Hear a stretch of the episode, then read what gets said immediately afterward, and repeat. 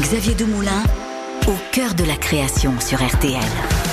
Bonjour et bienvenue à tous dans ACDC au cœur de la création. Mon invité aujourd'hui est le genre à donner un grand coup de pied dans la fourmilière du cinéma français. Aux yeux de tous, La French, HHH, Bac Nord, Novembre en cinq films.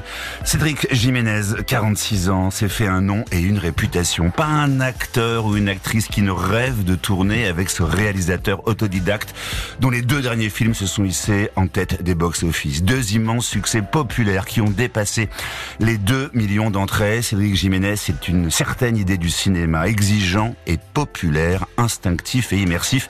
L'alliage du fond et de la forme. Dans tous les sujets qu'il choisit de filmer, la création est une question de vision du monde, de point de vue, d'engagement et de réflexion. Jean Dujardin, Sandrine Kimberlin, Gilles Lelouch, Anaïs de Moussier, François Civil, Benoît Magimel, tous sont d'accord pour le dire. Tourner avec un garçon pareil, c'est jouer avec le feu. Le feu sacré à leur feu au cœur de la création sur RTL.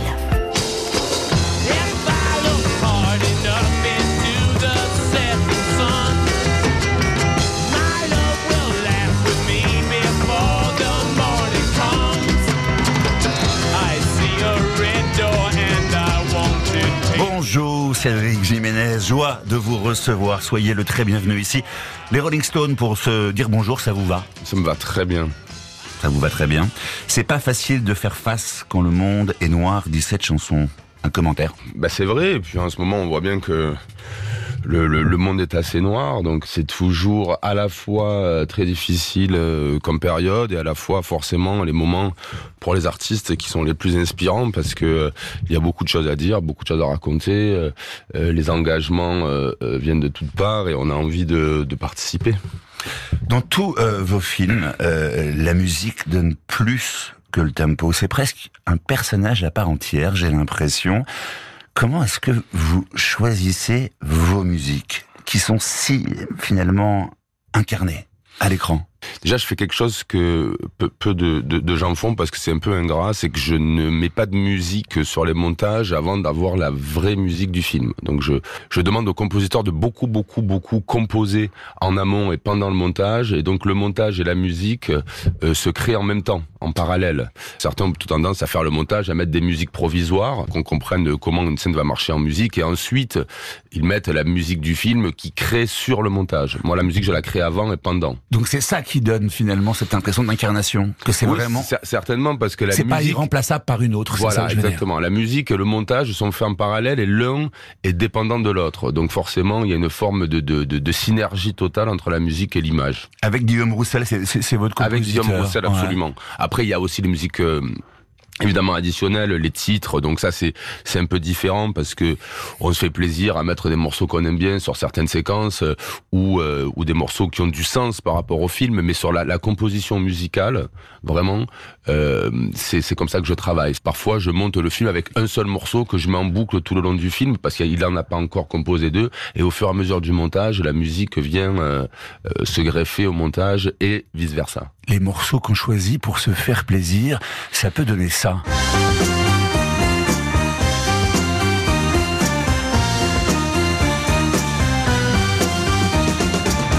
mais ça, c'est pas pour se faire plaisir, c'est juste énorme, c'est dans Bac Nord, c'est le morceau final. Mm. Comment vous êtes arrivé à, ce, morceau de monsieur Moroder Giorgio ouais. Tears pourquoi ce morceau-là et pas un bah, autre qui conclut Bac Nord, par exemple? Ce morceau, c'est marrant parce que euh, avec le monteur Simon Jacquet, on voulait vraiment, vraiment mettre ce morceau dans le film et on n'a pas réussi à le placer dans le film parce qu'il est quand même particulièrement entraînant, il a un rythme très soutenu. Et on n'avait pas de séquence finalement qui pouvait permettre de soutenir ce film donc on a décidé de le mettre euh, au générique de fin parce que je le voulais absolument absolument voilà donc c'est Mais pourquoi pourquoi? Parce que ça marche très très bien et c'est envoûtant, il a fait c'est la musique de fin de Bac Nord, c'est aussi celle de la bande annonce de, Bac Nord. donc donc c'est un morceau qui, habite complètement le, film. Et pourquoi ce morceau là et pas un autre Il me rappelait le film ce côté un peu entêtant, euh, entraînant, qui ne fait que accélérer aussi. Le morceau euh, démarre à un certain, un certain rythme et finalement accélère, accélère. Les notes se rajoutent au fur et à mesure du morceau.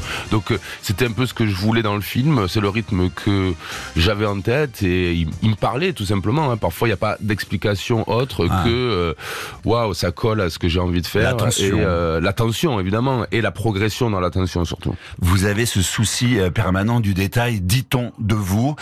c'est vrai ou c'est faux? Ou est-ce que vous êtes du genre à déléguer Ou vous êtes vous, vraiment vous veillez sur tout? Non, non, c'est vrai que je suis quelqu'un d'assez horizontal quand je travaille. À la fois, je délègue peu, mais je suis tout sauf euh, dictatorial. J'aime bien euh, vraiment travailler en équipe, que tout le monde soit euh, au même niveau, et je me considère pas comme étant le patron à bord, même si je le suis techniquement. J'aime bien travailler en équipe, donc du coup, je travaille avec tous les départements et je vais, je travaille avec les costumes. Je vais choisir jusqu'à la moindre chemise avec la déco, ce qui veut pas dire qu'ils ne font pas leur travail, bien au contraire, hein, ils sont euh, tous très forts et euh, mais on travaille main dans la main, ce qui fait que c'est vrai que je suis un peu partout en même temps. Même la teinture de cheveux de François Civil dans Même la teinture de cheveux, c'est vous, c'est Cédric. C'est mon idée. Ouais, c'est votre bah, idée. C'est mon idée. Je l'ai appelé, je lui ai dit, est-ce que blond avec un catogan, ça te dit Il me dit mais grave. Voilà, et l'accent, et l'accent, l'accent c'est lui.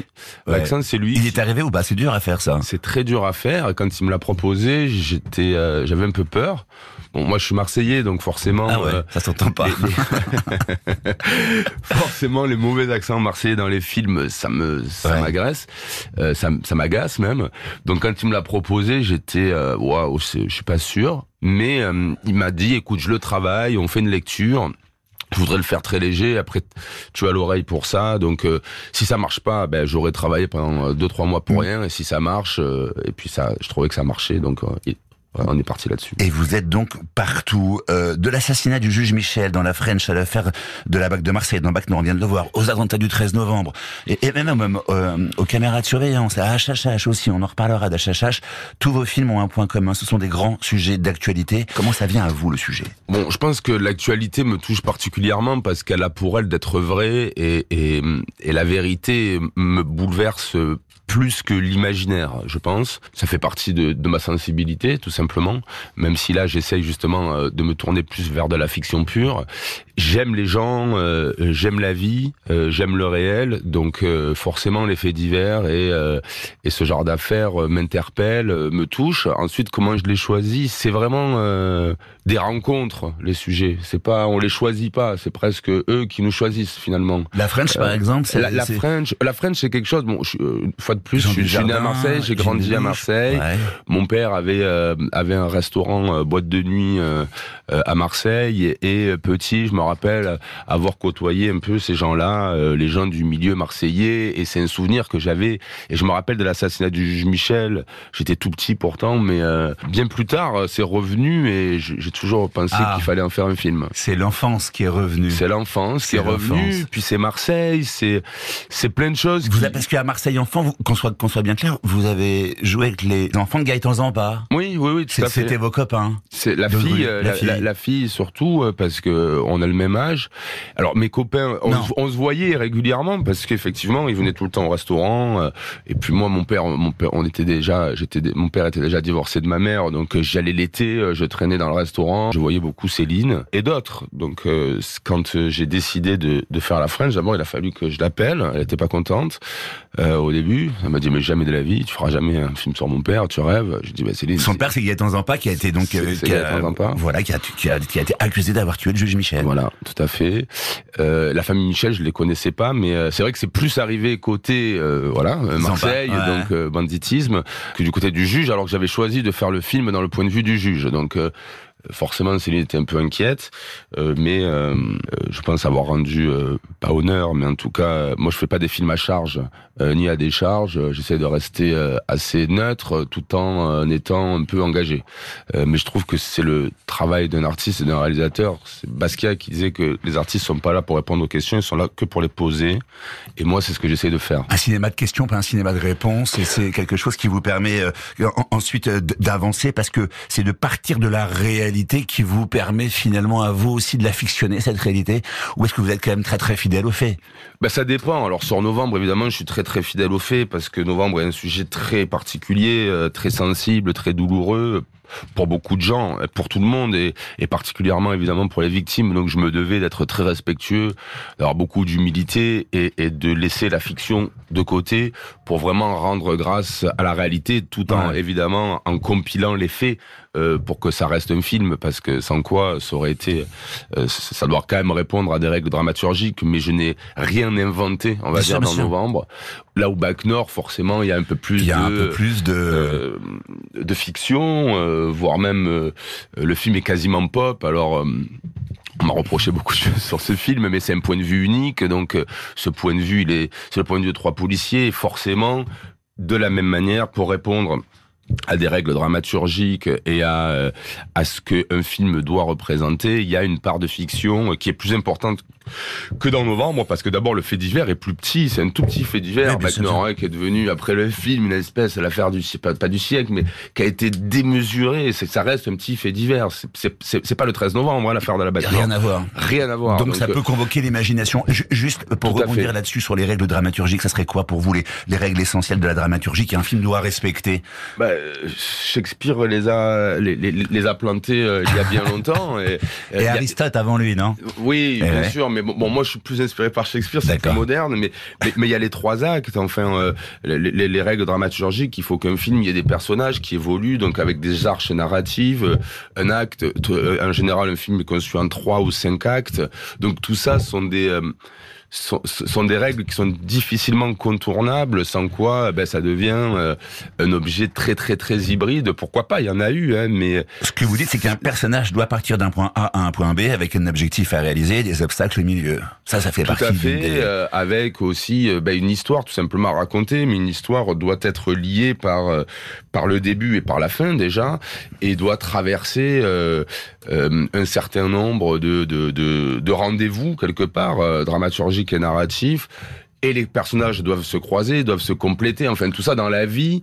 Et en plus, on doit ramasser souvent, enfin on doit ramasser sur une heure et demie, deux heures ou deux heures et demie plusieurs mois, parfois plusieurs années de vie. Donc forcément, il euh, y a des il y, y, a des raccourcis à faire. Un film n'est qu'une adaptation de la réalité, ne pourra jamais être la réalité, quel que soit le film. Ça Et reste une adaptation plus ou moins proche. Et c'est tant mieux, c'est du cinéma. Les grandes étapes de, de, de, fabrication pour vous, les, si, si, vous deviez discuter avec un, enfant de 7 ans, vous diriez quoi? Écriture, Alors... tournage, montage, ouais. évidemment. Ce sont les trois écritures du film, puisque bon, l'écriture du scénario, par définition, c'est la première. On ça vous aimez ça? Vous euh, J'aime, et à la fois, euh, je, ne, je ne sais pas le faire seul parce que je peux m'impatienter. Moi, ce que j'aime le plus, c'est tourner. Donc euh, l'écriture est un travail euh, laborieux, très intellectuel, euh, assez long aussi. Donc euh, je ne pourrais long, pas ça faire. veut dire quoi? Long, ça, ça, veut dire un an quand ouais. même euh, sur un scénario. Et puis assez solitaire. on est seul face à un ordinateur avec ses idées. Donc euh, quand on écrit une scène, euh, quand on en écrit deux, est-ce que c'est bien, est-ce que c'est pas bien? Il faut être, on est son seul juge. Donc ça c'est un exercice que je ne pourrais pas faire seul parce que déjà je je suis quelqu'un qui je suis vraiment pas solitaire et puis je je n'aurais pas la, la, la prétention de me dire ce que j'ai écrit c'est canon donc j'ai besoin vraiment d'un binôme et d'un euh, d'un retour en fait de, et de vous avez deux miroir. partenaires d'écriture jusqu'à maintenant cinq films c'est ça oui Audrey Diwan et là Olivier de Mangel. Olivier de Mangel absolument et euh, une femme et un homme une femme et un et homme. ça change quoi finalement? Ça change pas grand chose, évidemment. Bon, euh, Audrey, on était en couple, donc c'est un rapport différent qu'avec Olivier. Mais euh, non, dans le travail, ça change rien. Non, non, non. Parce que surtout que moi, moi, je suis très réalisateur quand j'écris, donc euh, dire, je, je suis sur la forme, euh, sur les intentions, sur ce, sur le film euh, que je veux voir, que je veux tourner, que j'ai en tête. Là où le scénariste est vraiment sur la structure narrative et le, travail que je lui demande au scénariste, c'est de considérer le scénario comme un objet définitif. Alors que moi, je projette déjà le film. Lui, je veux qu'il se batte pour chaque scène à me dire non, Cédric, on s'en fout pas c'est comme s'il voulait éditer son scénario finalement. Une fois que le scénario est fini, lui, il est allé au bout, au bout, au bout de son travail. Et après, vous en faites un outil, vous. Et après, moi, j'en fais un outil, c'est-à-dire que je le lance en production, donc je le et, et là, le tournage et les, les, aléas du tournage et les décors qu'on va trouver et les acteurs qu'on va caster, tout ça va avoir un impact de toute façon sur les scénarios qui va donc bouger, qui va évoluer en fonction de, de toute cette préparation, de tous les intervenants qui vont arriver dessus, un directeur de casting, un chef d'écho, voilà, tout ce qu'on a écrit va être un peu remis en question, plus ou moins, hein, en tout cas pas la structure narrative, mais les éléments internes du scénario. Donc on comprend bien, lui, il doit écrire son histoire comme si c'était finalement publiable demain. Donc euh, euh, voilà, et, et, vous derrière. Alors que moi, je suis déjà dans la projection du film que je vais tourner, voire que je vais monter. Mais vous, quand vous coécrivez, par exemple, vous écrivez chaque détail de chaque scène. Je prends un exemple, tiens, Bac Nord, pour revenir à Bac Nord, la grande scène d'action, d'attaque de, de, de l'immeuble. Euh, pareil, telle qu'elle est. Tous les flics qui arrivent de partout, les, les, gens de la cité qui se battent, tout est écrit au détail près, au plan près. Oui.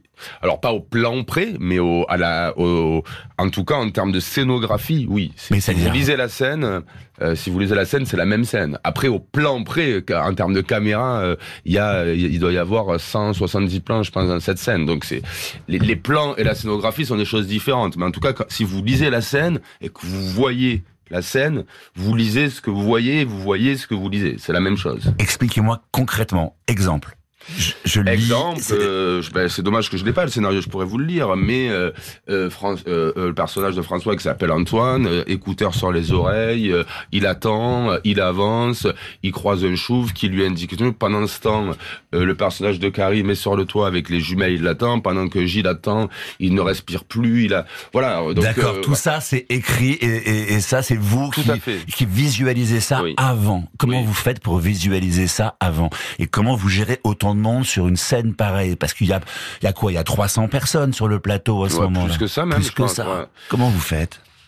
C'est alors le, le, tournage. Vraiment, moi, c'est quelque chose que j'adore et où je me sens moins stressé et, et mieux que n'importe où ailleurs. Honnêtement, euh, quand j'arrive sur le tournage, je, ça me libère, euh, je me sens bien, je me sens heureux. Donc déjà, j'ai pas, je ressens pas de pression ni de stress sur le ah. tournage, vraiment pas. Au contraire, ça me vraiment, je pense comme un, un sportif qui rentre sur le terrain. C'est le moment qu'il attend depuis le début. Il, il, stresse avant, il stresse après, mais pendant, euh, je pense qu'il ça le libère. Donc c'est c'est ça qui se produit chez moi quand je tourne. Donc ensuite, comment je fais C'est assez instinctif. Hein Hein, étonnamment.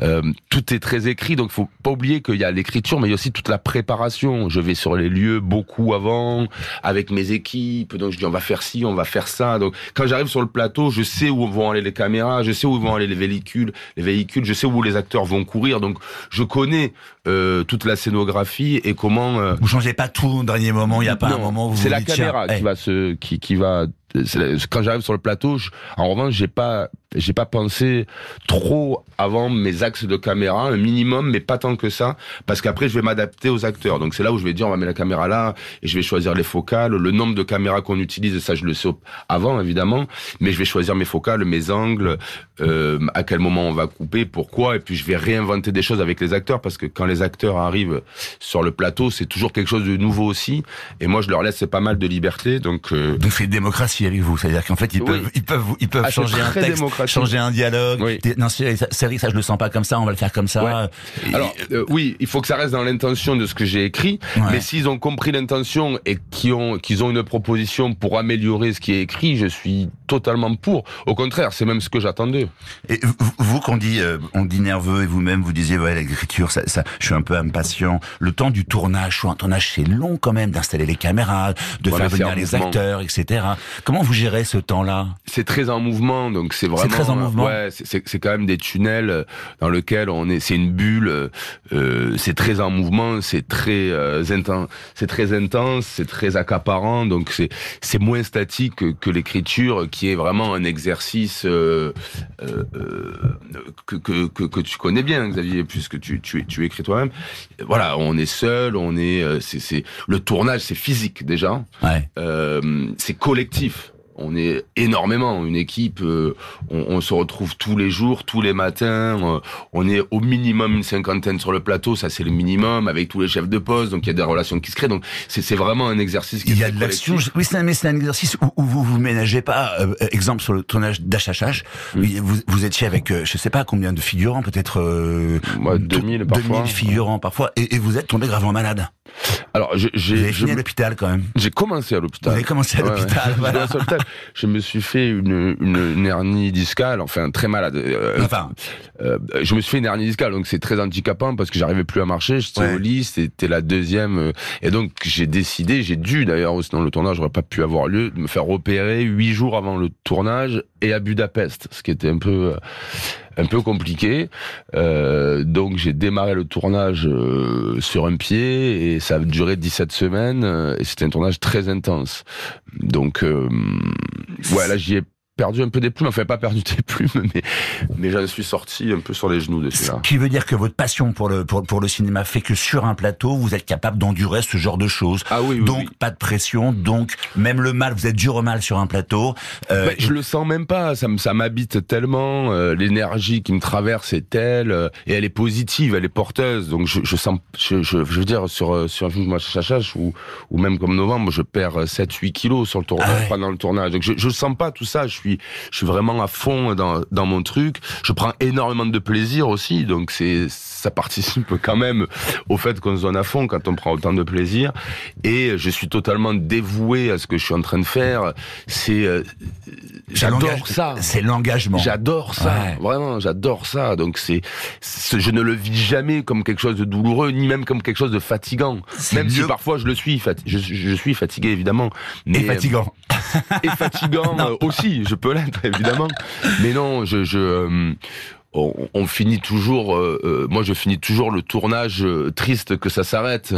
je veux dire, je, je, suis jamais soulagé d'une journée terminée. C'est c'est vraiment ce que j'aime faire le plus au monde et, et à chaque fois que je suis sur le plateau, je suis très heureux. Au cœur de la création sur RTL combat pour défaire les guerriers en contreplaqué de l'école du micro en bois. Notre bannière flotte au sommet du tsunami, annonçant fièrement la charge du micro d'argent en plein cœur de la bataille. Je sème la terreur quand je frappe des stockés de taille. Je sens l'esprit du félin m'envahir à ce stade. Seul le sang me procure du plaisir, mes griffes gravent les couleurs de l'empire plus grand que celui d'Alexandre dont je suis le défenseur. La passion, l'engagement sur un plateau de tournage, c'est pour ça que vous vibrez, Cédric Jiménez. Et euh, le cinéma, c'est vous l'avez dans le sang, vous l'avez dans la peau, ça se voit aussi après le montage. Le montage, d'ailleurs, vous aimez ça, le montage aussi? J'adore ça, le montage. Bah, c'est très agréable le montage. Je pense qu'il n'y a pas un réalisateur qui aime pas le montage, parce que d'abord c'est un aboutissement. On a écrit pendant longtemps, donc euh, ensuite on a tourné, et là c'est le moment où les choses prennent forme, véritablement, où on voit le film parce que ben, les images s'enchaînent, se mettent bout à bout, et c'est très satisfaisant, ou parfois très décevant, hein, mais en tout cas, euh, ça le mérite de devenir réel, et donc c'est un moment un peu particulier, c'est presque le, début de la naissance du film finalement, le montage, parce que on l'a sous les yeux, on voit les acteurs, euh, on voit les séquences enchaînées, donc c'est... On voit ce qu'on a imaginé dans sa tête prendre forme après le truchement, ou pas. Parce que euh, c'est marrant, parce que vous n'avez pas fait d'école de cinéma. Non. Vous, vous vous avez fait, plutôt fait l'école du micro d'argent, comme on vient d'entendre avec euh, Ayam à Marseille, l'école de, de, de, la rue. Euh, est-ce que vous vous souvenez du jour où vous vous êtes dit, mais finalement, j'ai fait, j'ai pas fait d'école. Moi, j'ai toujours rêvé de faire du cinéma et vous avez osé vous lancer alors que vous connaissiez un personne et que vous aviez jamais fait ça? Oui, alors oui, il y a un moment. Alors c'est pas tout à fait, c'est pas tout à fait ça qui s'est passé dans ma tête, mais il y a quand même un moment. C'est le premier jour de tournage de la French. Ouais. Je me rappelle, euh, on avait bloqué la corniche, qui est une très très grande avenue au bord de la mer, euh, qui est assez euh, euh, iconique à Marseille et très compliqué à bloquer. De fait, ce serait un peu comme bloquer les champs ou quelque chose comme ça à Paris. Et, et, je dormais à un hôtel qui était justement sur la corniche pour être tout sur le décor. On tournait très tôt à 6 heures du matin. Je me rappelle m'être réveillé. C'était le premier jour de tournage de la French. Ouais. M'être mis sur le, le balcon, fumer une clope et regarder la corniche vide avec tous ces flics qui étaient là et qui, qui, qui, bloquaient la corniche, je me suis dit, putain, mais comment j'ai fait pour arriver là? C'est quand même incroyable. L'enfant, le gamin de Marseille, des quartiers nord, qui bloque la corniche pour un tournage avec Jean Dujardin et Gilles Lelouch. Et j'ai eu une, ce sentiment un peu de de fierté. Je pensais à ma mère. Euh, alors c'est un peu con, c'est un peu de l'ego quand même malgré tout. Mais, non, c'est pas con, c'est beau. Mais, euh. mais, c'est euh, voilà, j'ai pensé à cet enfant des quartiers nord euh, qui se faisait engueuler par ses profs, qui désespérait sa maman parce qu'il faisait que des conneries et qui aujourd'hui s'apprêtait à tourner un film avec Jean Dujardin et Gilles Lelouch et qui bloquait la corniche entière pour mettre des voitures des années 70 et faire une course poursuite. Donc c'était c'était assez magique comme moment et puis euh, c'est là où justement je suis monté sur la moto qui m'a amené sur le plateau et en une seconde, j'étais déjà dans le film, mais c'était comme si j'avais fait ça toute ma vie. Et le cinéma, parce que vous l'avez appris en regardant d'autres films, c'est ça Vous passiez votre journée et vos nuits à regarder des films, c'est ça, ça, C'était ça votre école aussi J'ai vu des milliers et des milliers de films, ça, ça, ça c'est certain. Je suis très cinéphile, voire cinéphage, même presque plus que cinéphile. Euh, ça a été ça votre école J'ai regardé euh, des, des, des, des, centaines de films sans le son pour décortiquer les plans, pour voir si ça marchait sans le son. Enfin voilà, bon, euh, j'ai toujours été très très passionné et très. Euh, je me suis toujours beaucoup interrogé sur le cinéma. Euh, c'est d'ailleurs pour ça que j'ai voulu devenir producteur au départ, mais je ne m'autorisais pas la mise en scène parce que je la sacralisais énormément. Pour moi, les, les réalisateurs c'était Coppola, Scorsese, c'était les dieux sacrés, donc je, je, je, je me considérais pas du tout comme pouvant même envisager être à leur place. Mais euh, voilà, la vie a fait que les destins. Un jour j'ai rencontré Hera et depuis je vous emmerde. Je suis rentré dans vos routines, parti en courant d'air. Maintenant je vais voir tout le voyage jusqu'au bout de la nuit. Effacer les mirages, apprécier le goût de la vie. Un jour j'ai rencontré Hera et depuis je vous emmerde. Je suis rentré dans vos routines, parti en courant d'air. Maintenant je vais voir tout le voyage jusqu'au bout de la nuit. Effacer les mirages, apprécier le goût de la vie. Un jour Cédric Jiménez a rencontré le cinéma et depuis, depuis il est très très heureux. C'est son Hera à lui, comme le chante Giorgio. Alors moi, si j'étais réalisateur, je vais vous faire une confession, Cédric, si j'étais réalisateur de cinéma, ben je ferais un film sur votre vie, sur vos débuts, sur l'avant-cinéma, parce que vous l'avez dit, vous étiez un petit garçon agité à Marseille quand même. Hein. Mhm. Et puis un jour, ben vous êtes parti euh, à New York euh, pour changer d'air, tout simplement. Vous êtes devenu serveur, et là, votre vie, elle a pris une drôle de tournure. Racontez-nous, racontez-nous. Euh, Cette histoire est folle quand même. Très vite, c'est ouais, ouais, très vite. trois semaines à New York, j'étais barman parce que bon, euh, avec mon père, c'est un peu le le, le bar, c'est un truc que je savais faire justement hein, par rapport à et, euh, et quelqu'un est venu me voir et m'a demandé si je voulais faire des photos pour une campagne de pub donc ça m'a étonné, je parlais pas très bien anglais à l'époque, donc je, je, je, je, comprenais pas trop bien ce qu'il ce qu'il me racontait. Et euh, donc il y avait le, le, le, le, mec à côté euh, qui était au bar avec moi qui m'a dit ouais c'est un mec, euh, c'est bien, tu devrais aller voir. En plus c'est vachement bien payé. Euh, donc là il me donne le, prix. Pour moi c'était énormément d'argent à l'époque. Je dis bah oui je vais aller voir, tu m'étonnes. Et je vais voir euh, donc cette personne et c'était la c'était pour la campagne mondiale Calvin Klein shooté par Steven Meisel avec Kate Moss et il me proposait de faire d'être mannequin donc de faire cette campagne. J'ai dit oui. Évidemment. Euh, j'ai fait cette campagne et là je suis devenu mannequin. Et pendant cinq ans, j'ai fait une grosse carrière de mannequin, euh, ce qui m'a permis d'abord de, beaucoup beaucoup voyager. Le voyage est quand même une, grande école de la vie, euh, comme.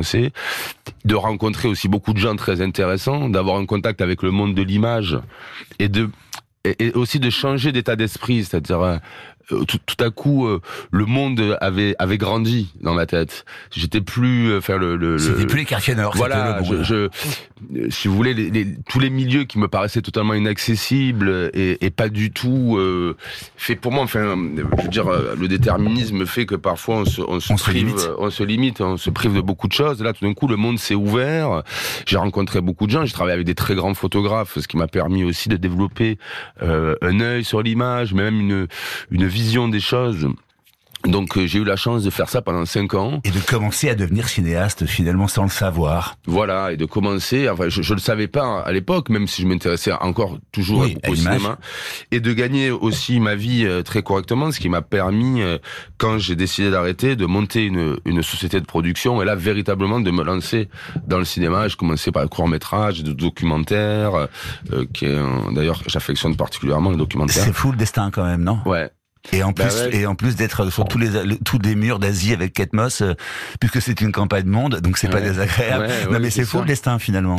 Ben oui, c'est fou. Donc vous avez une étoile, vous croyez en ça Bien sûr, je pense que la, la- la vie parfois donne des coups de pouce. Il faut savoir les accepter. Il faut savoir aller à la rencontre de ça aussi. Quand j'ai quitté Marseille, je suis allé à New York. Je suis parti tout seul. Euh, je parlais pas anglais. J'avais 19 ans. Donc euh, voilà, j'ai, j'ai, ça veut pas dire que à chaque fois qu'on va faire ça, il va nous arriver.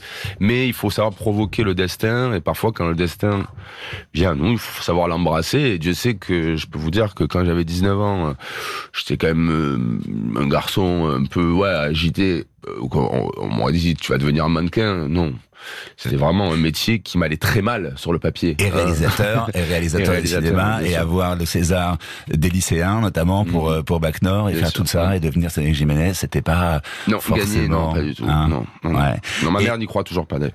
Eh ben, C'est vrai en plus. C'est vrai. Et, pour terminer, le prochain tournage. Donc là, on va, ça sera pas forcément de la fixe, de la hum, fiction d'actualité, mais là, on est sur euh, un, un- un départ sur l'imagination et voir l'anticipation. C'est bien ça? Oui. Ouais. On peut en dire un mot ou c'est encore secret défense C'est encore un peu secret défense. C'est pas secret défense, c'est juste que c'est. Non, c'est pas grave. Hugo le producteur, préférera l'annoncer lui-même, je pense. Mais oui, c'est un film, c'est un gros film. euh, C'est un thriller futuriste. Ok. euh, euh, sur lequel on travaille depuis un an avec Olivier euh, de Mangel et qui euh, qui est là en toute fin de de- d'écriture et qui va rentrer en, en, en production euh, assez rapidement là pour un tournage cet été. Très J'espère. Bien. Et ben pour terminer, en, les, en un mot, Cédric Jiménez, qu'est-ce qui vous rend fier? Euh, ma fille me rend très fier et euh, effectivement. euh, ben, oui, quand je me retourne et que ce qui me rend fier, c'est de voir ma mère fière. Voilà. Merci Cédric Jiménez d'avoir été avec nous. Merci d'avoir écouté cet épisode de. Au cœur de la création. N'hésitez pas à vous abonner, à me laisser un commentaire, à parler de ce podcast autour de vous. Retrouvez tous les épisodes sur RTL.fr, l'application RTL et toutes les plateformes partenaires. À très vite.